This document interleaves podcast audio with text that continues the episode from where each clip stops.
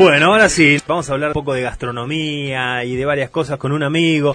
Estamos aquí con Ezequiel González, él es cocinero, chef. ¿Cómo andas, ese? Bienvenido. Buenas tardes, gracias. Bueno, me alegro que hayas, que hayas venido, sobre todo sabiendo que Ezequiel no tiene día de descanso porque trabaja de lunes a lunes. Eh, lunes a lunes. después vamos a hablar de qué, en dónde y de qué. Pero, en principio, ¿qué es? ¿Es chef? ¿Es cocinero? Eh, ¿Cuándo se le puede decir a alguien chef? ¿Cómo es el tema? Yo me considero cocinero, nuestro oficio es ser cocinero. Chef eh, es una denominación que quiere decir jefe, que está bien, y pero se adquiere después de muchos, muchas batallas, muchos años de, laburo, de equipos de cocina, eh, pero a mí particularmente prefiero que me digan cocinero. O sea, uno se recibe de cocinero, no de chef. Totalmente. Para, para, recibirse de chef hay que... Hay que haber trabajado mucho. Sí. Es como... Mucho, mucho. Muchas horas de cocina. Muchas horas de vuelo. De, claro, muchas horas de vuelo. Bueno, ahí está. Entonces estamos con Ezequiel González, eh, cocinero, pero también chef. ¿Cuánto hace que, arrancaste en este mundo de la gastronomía? ¿Siempre quisiste ser cocinero o no? No, te digo la verdad, yo estudiaba medicina, estaba muy enganchado con la medicina, pero había algo que no cuadraba, no me cuadraba.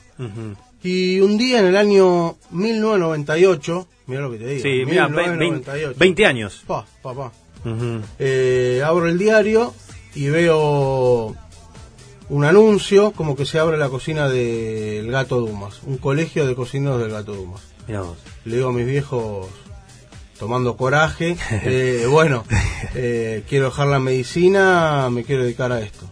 ¿Para qué? Ni te cuento, capítulo aparte, lo hablamos otro día. Sí, lo que suele pasar cuando uno plantea tipo, ese tipo de cosas, ¿no? Y nada, ahí fui, me anoté. O sea que en el año 98 empecé a estudiar cocina con el gato Dumas. Cuando abrió el colegio, tuve la suerte de, al segundo año de cursar, me llamaron para trabajar ahí mismo en el colegio. Y a raíz de eso generar un vínculo con el gato Dumas, con Guillermo Calabrese y empezar a, trabajar un poco más con ellos más a fondo. Así que estuve unos cuantos años con ellos y después ya seguí mi, mi carrera por, por otros lados. En el mismo momento en que te anotaste en, eh, en, la, escuela de cocineros, ¿dejaste la carrera? ¿O, o seguiste, intentaste seguir un no, poco? No, no, no. Automáticamente. Un día para el otro. Sí, sí, medio alocado así, pero bueno. Eh, esas cosas se deciden de esa manera. Sí, sí, son te pasa por los sentimientos, eh, no, no sé, es algo que una señal por ahí, no sé. Mira vos. ¿Y eh, el, tema de la medicina por qué venía? ¿La familia? ¿Alguien...? No, en realidad mi viejo... A veces son esos mandatos, viste, que tu, tu, viejo es doctor y vos tenés que ser doctor, o tu viejo es abogado y vos tenés que ser abogado y una cosa así, viste. No, mi viejo no es doctor, pero bueno, eh, tiene otra carrera, es contador público y siempre estuvo relacionado a la medicina a nivel eh, administración y demás.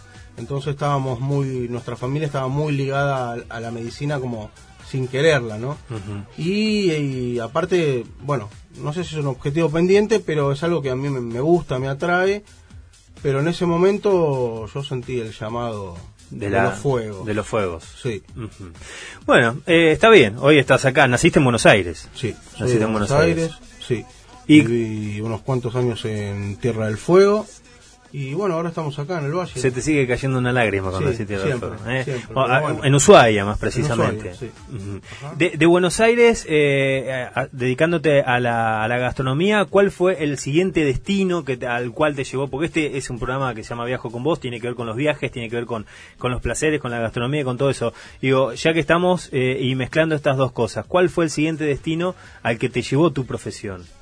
A mí el destino casi inmediato que me llevó, por suerte de conocer a Fernando Torca, fue a Nueva York. Así que ahí caí un tiempo interesante y me sirvió de mucho. La verdad que Nueva York es una plaza súper importante donde están todas las cocinas y todo lo que se te ocurra del mundo. Así que nada, una experiencia eh, muy importante para mí que marcó este por ahí mi estilo de cocina de hoy hoy en día. ¿A, qué nivel te, te marca? Pues yo escucho y de hecho tengo tengo algunos conocidos que, por ejemplo ahora están están por Europa también y es como que o sea, ¿qué es lo que te marca en sí? ¿El tipo de producto que se utiliza? ¿La forma en que trabajan dentro de la cocina? ¿Qué es lo que te marca?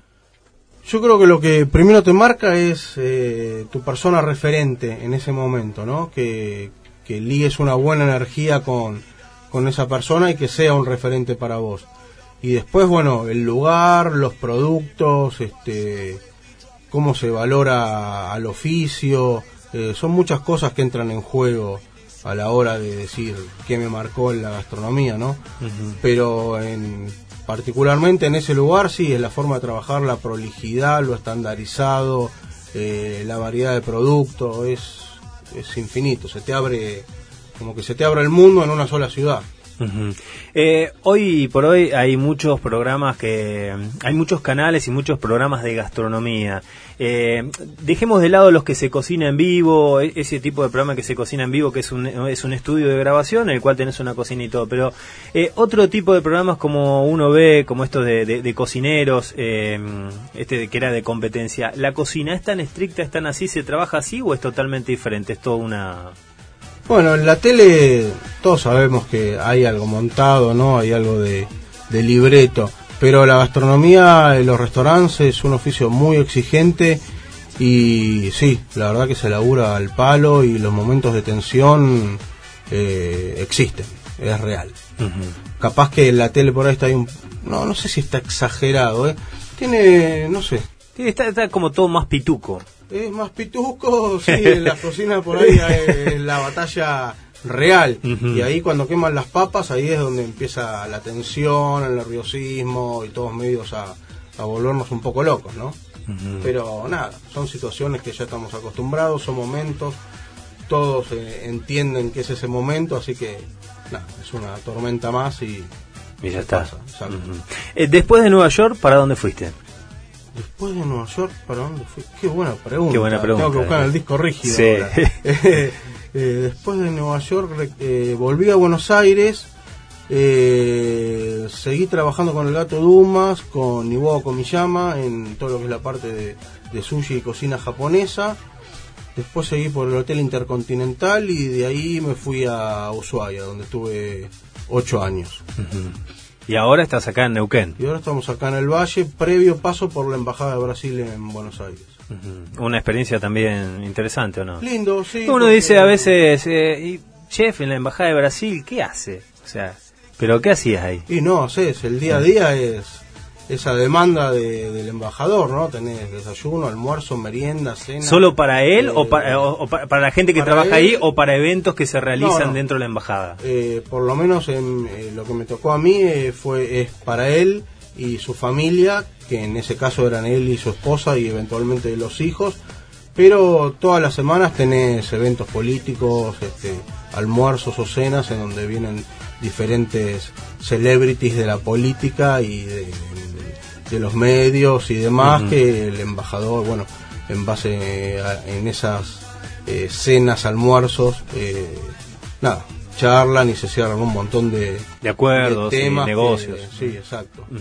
Y, por ejemplo, ¿cómo es ahí? ¿Vos, vos tenías ya una, una carta? Eh, lo pregunto, sí, porque no es un restaurante eso, digamos, es un, es un lugar donde... Pero tenés una carta o el embajador venía y dice, che, ¿sabes qué, Ezequiel? Eh, bueno, seguramente no era el embajador el que venía y te lo decía. No, era el embajador, el diálogo directo, porque pensá que eh, la comida es algo muy directo también, es eh, cualquier cosa se, puede llegar a enfermar, entonces el diálogo es totalmente directo con, en mi caso, con el embajador y te marcaba un par de lineamientos o de cosas básicas de lo que a ellos les gustaba comer y bueno, y en base a eso uno se guiaba y día a día tenés, este, en mi caso, juego libre como para hacerles de comer, pero siempre respetando esos lineamientos. ¿E ¿Iban más por la comida eh, con así bien bien argentina o te pedían platos más de, de Brasil? en realidad cocina mediterránea, mediterránea, mechada con productos argentinos y los fines de semana, los sábados sí era día de cocina este, brasilera. Esto de, viajar por otros lugares, como esta experiencia en Nueva York, o cuando eh, se van a Europa o a algunos otros lugares, sirve para eso, ¿no? Para, para abrir un poco más eh, el, abanico de posibilidades en cuanto a productos y cosas de, dentro de la cocina de cada una de estas regiones y después poder llevarlas adelante ante un pedido. ¿no? Como este. El mundo está lleno de productos, es infinita la diversidad que hay, creo que nunca los terminás de conocer y nunca terminás de conocer las diferentes técnicas de cocina o cómo aplica uno a un producto y otro a otro. La verdad que todos los días es algo nuevo, aprendizaje, está bueno, yo que sé, es eh, te, iba a te, iba a preguntar algo. Bueno, eh, después, te lo voy a preguntar después. Pero ahora, una vez que estabas en la Embajada de Brasil, ¿cómo llegó esa propuesta para irte a Ushuaia? ¿Cómo... No, en realidad yo de, de Ushuaia nos volvimos por cuestiones personales este, a Buenos Aires y ahí eh, caí en la Embajada de Ah, fue después de Ushuaia. Exactamente. Bien. Eh, después de ahí surgió la, propuesta de venirme acá al Valle y bueno, acá estamos. Hay que estar abierto a ir a cualquier lado. Y el cocinero es medio nómade, ¿no? En general.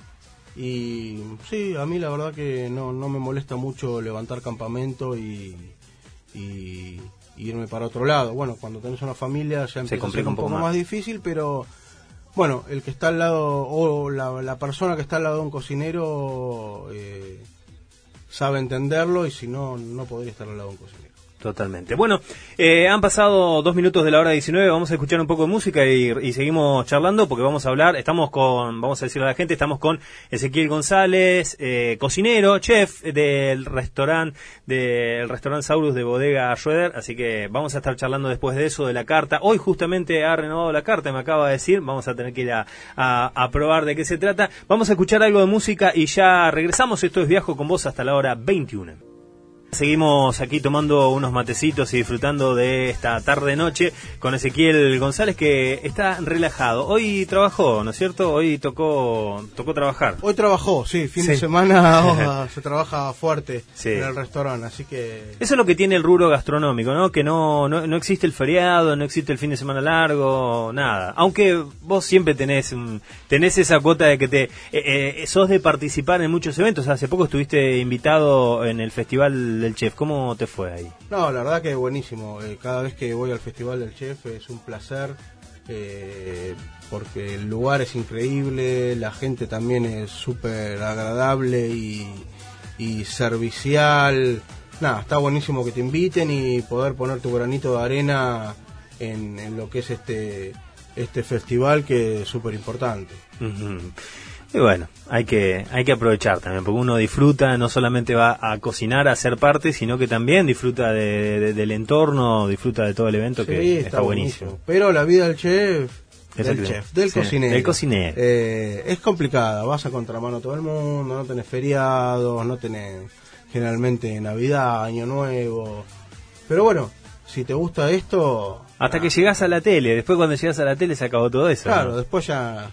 Pero bueno, Estamos en eso. Hoy, eh, antes, antes de empezar a hablar de, tu vida por esta zona, eh, ¿cuál es tu referente a nivel a, nivel nacional, digo, en cuanto a chef? ¿Cuáles son?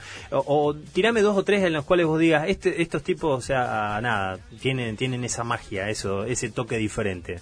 Porque después tenés, hay otros que vos no lo vas a decir, lo digo yo, eh, porque no te quiero meter a bueno club, pero después tenés el típico vende humo. Hay de todo, hay de todo. La verdad que hablar de colegas es complicado. No, por eso, por eso lo dije yo, para no meterte a vos en ninguna aprieta. Yo tengo la gente que, que me marcó a mí gastronómicamente, que bueno, desde el Gato Dumas, Guillermo Calabrese, Iguado Comillama, Fernando Troca, fueron los más influyentes, creo, en, en mi carrera. Pero bueno, en cada cocina donde uno va, o cada año que transcurrís en, ponerle que estás 10 años en la misma cocina, es todos los días aprendizaje, eh, siempre alguien tiene algo nuevo para mostrarte o para comentarte o para sugerirte, así que nada, está bueno. Eh, justo, eh, justo esto, hoy estás, estás aquí en la región, quería mezclar un poquito, pero quería que me cuentes, quería mezclar algo. Esto que vos me estás diciendo de los referentes y de lo que uno va aprendiendo del otro, eh, y me adelanto a, lo que íbamos a hablar, que era dónde estás trabajando hoy, qué es lo que estás haciendo y cuáles son las propuestas. Pero digo, eh, hace un tiempito, desde, desde el restaurante donde estás ahora, que es el Saurus de la bodega Schroeder, eh, se han hecho eventos de estos ciclos de cocina de, cocina patagónica, que han venido referentes a nivel, de hecho, eh, Iwao, Iwao, no me sale, siempre me, siempre digo para, de cualquier manera el nombre, digo, estuvo, de hecho justo ese día yo fui a la bodega en esa presentación, digo, cuando llegan diferentes eh, cocineros de, de, Buenos Aires, por ahí un poco más, eh, que, están en cartel, digamos, han pasado por la tele o algo, eh, ¿se aprende también? ¿Cómo, ¿Cómo es eso? ¿Son, digamos, son, son piolas a la hora de, de compartir lo suyo? Porque has estado trabajando a la par de ellos. Eh, tenés de todo, ¿no? Tenés gente piola y gente que no es tan piola. Igual tanto del piola como del no piola, siempre aprendes algo bueno o algo malo. O, o aprendés cómo no tenés que ser o, cómo ser. Sí, eh, está bueno, todo suma, todas las experiencias son positivas. La verdad que el ciclo de cocina patagónica en la bodega es un éxito hace ya varios años. Este año también lo vamos a repetir, no tenemos todavía eh, la figura que, va a venir. Pero sí, es un evento lindo, tiene buena repercusión, la gente le gusta, le gusta ver que venga alguien que por ahí lo ven lejano eh, y en ese momento lo tienen ahí eh, al alcance de un abrazo, de estrecharle la mano, darle un beso, de preguntarle algo. Sí, y, más allá de eso eh, es esto que nos pasa, ¿no? Cuando nos sentamos y miramos la tele y vemos que está cocinando y vemos que, la receta y después ves la imagen final del plato y decís, ¿qué tal estará ese plato? Y es la oportunidad que tenés de sentarte y realmente saber qué tal está el plato que presenta, ¿o no? Y sí, sí, sí, en ese momento específico. Está, las cartas sobre la mesa. Ahí, está todo ahí, pero nada, yo creo que suma de, todos lados, ¿no? Este tipo de experiencias. ¿Cuánto hace que llegaste a Neuquén? Eh, eh, estás en realidad en Cipolletti, pero digo, trabajando en la bodega, aquí en la dos años y medio. Hace dos años ¿Cómo, ¿Cómo llegó esa invitación? ¿Te fueron a ver? ¿Algún contacto? ¿Vos habías tirado una onda? No, no, la verdad que cuando yo trabajaba en Ushuaia, eh, por parte así de un conocido, me habían hecho la propuesta de venirme para acá, para la bodega eh, por motivos personales no se dio, eh, volví a Buenos Aires, que es mi, ciudad natal, donde estuve 30 años, eh, pero en cuanto tuve la suerte de que me vuelvan a contactar de acá de, de la bodega y enseguida con mi señora decidimos venirnos porque la verdad que Buenos Aires hoy por hoy es un lugar hermoso, pero qué sé yo, eh, al que le gusta la vida más, o, sí, la vida más tranquila está difícil, así que eh, fue una buena oportunidad venir acá al Valle, a la familia Schroeder, que la verdad que me abrió las puertas en todo sentido y contento, nada, disfrutando. ¿Y en la bodega qué, qué días eh, qué días están ahí en el restaurante? ¿Qué días se puede visitar? Eh, porque además de las visitas guiadas, digo, se puede ir a comer, disfrutar de, la gastronomía. Eh, ¿Eso que es? ¿De lunes a viernes? ¿De lunes a lunes? No, mira, nosotros abrimos de lunes a lunes el restaurante de las, desde las 12 del mediodía hasta las 15.30 de la tarde. Es únicamente para el almuerzo solo almuerzo y eventualmente este, nos contactan empresas o gente particular que quiere hacer algo a la noche y bueno, nos adaptamos o bueno, eh, se, envían presupuestos y demás acorde a, a la situación, pero eh, si alguien lo requiere, abrimos de noche sin problema. ¿Es con reserva previa o se puede llegar y...? Los fines de semana conviene reservar los días de semana a veces sí, a veces no, pero bueno, nunca está de más este, llamar, dejar un dato, dejar un, un número de contacto, un correo electrónico, que eso nos ayuda mucho no solo a las reservas, sino a, a difundir acciones y, demás cosas. ¿Cuántos cubiertos hay? O sea, decir, ¿para cuántos comensales? Y nosotros hoy por hoy tenemos el salón armado para 70 cubiertos, un poquito más. Entra un poquito más de gente, pero como apuntamos a un ambiente más descontracturado, más relajado, donde cada uno tenga su espacio y no se ande chocando eh, con otra persona, lo hacemos de esta manera. Bien, o sea que hay que hacerlo, eh, alguna forma de, contacto, ¿cómo hago yo? Si ponele a aquel que está escuchando en su casa y digo, che, voy a, tengo ganas de ir a, de ir a probar, eso te metes en la página de la bodega o ahí en el Facebook y, digamos, están los datos. en la página de Igual la está, bodega, está en las redes sociales, y siempre se ahí está clarísimo todos los teléfonos o, o la forma para comunicarte con nosotros y generar una reserva o ir a conocer la bodega, hacer algún recorrido este más eh, turístico enológico, porque nosotros ofrecemos otras actividades, no solo el restaurante. Así que entrando en la página tranquilamente tienen toda la información necesaria para, llegar a nosotros. Ezequiel, eh, justo cuando arrancábamos me decías que hoy cambiaron la, la, carta. Eh, ¿Cuántas veces al año se cambia la carta? Y nosotros la cambiamos por temporada y por lo que demande el producto, ¿no? Eh, como todos sabemos, los productos son estacionales y van apareciendo y desapareciendo, valga la redundancia, según la estación.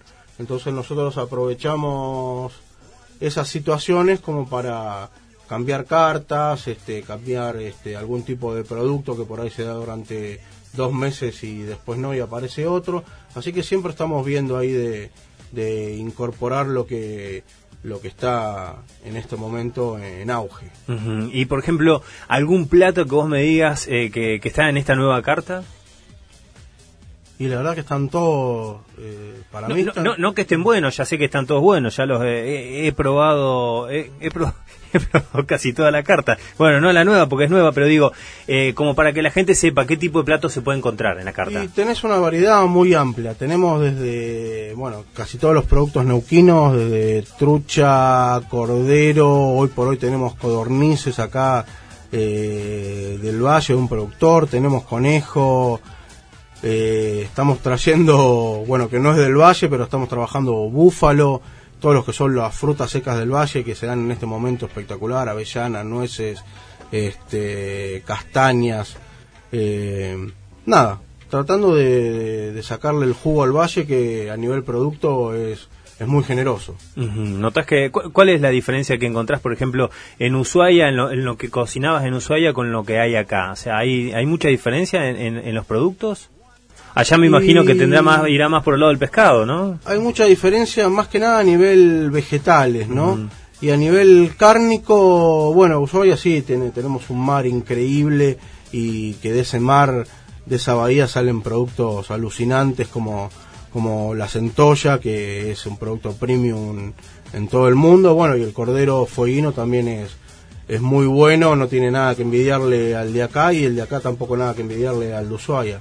Así que, pero sí, son diferentes climas, diferentes productos, diferente gente, diferentes paladares. Eh, cada región tiene sus cosas.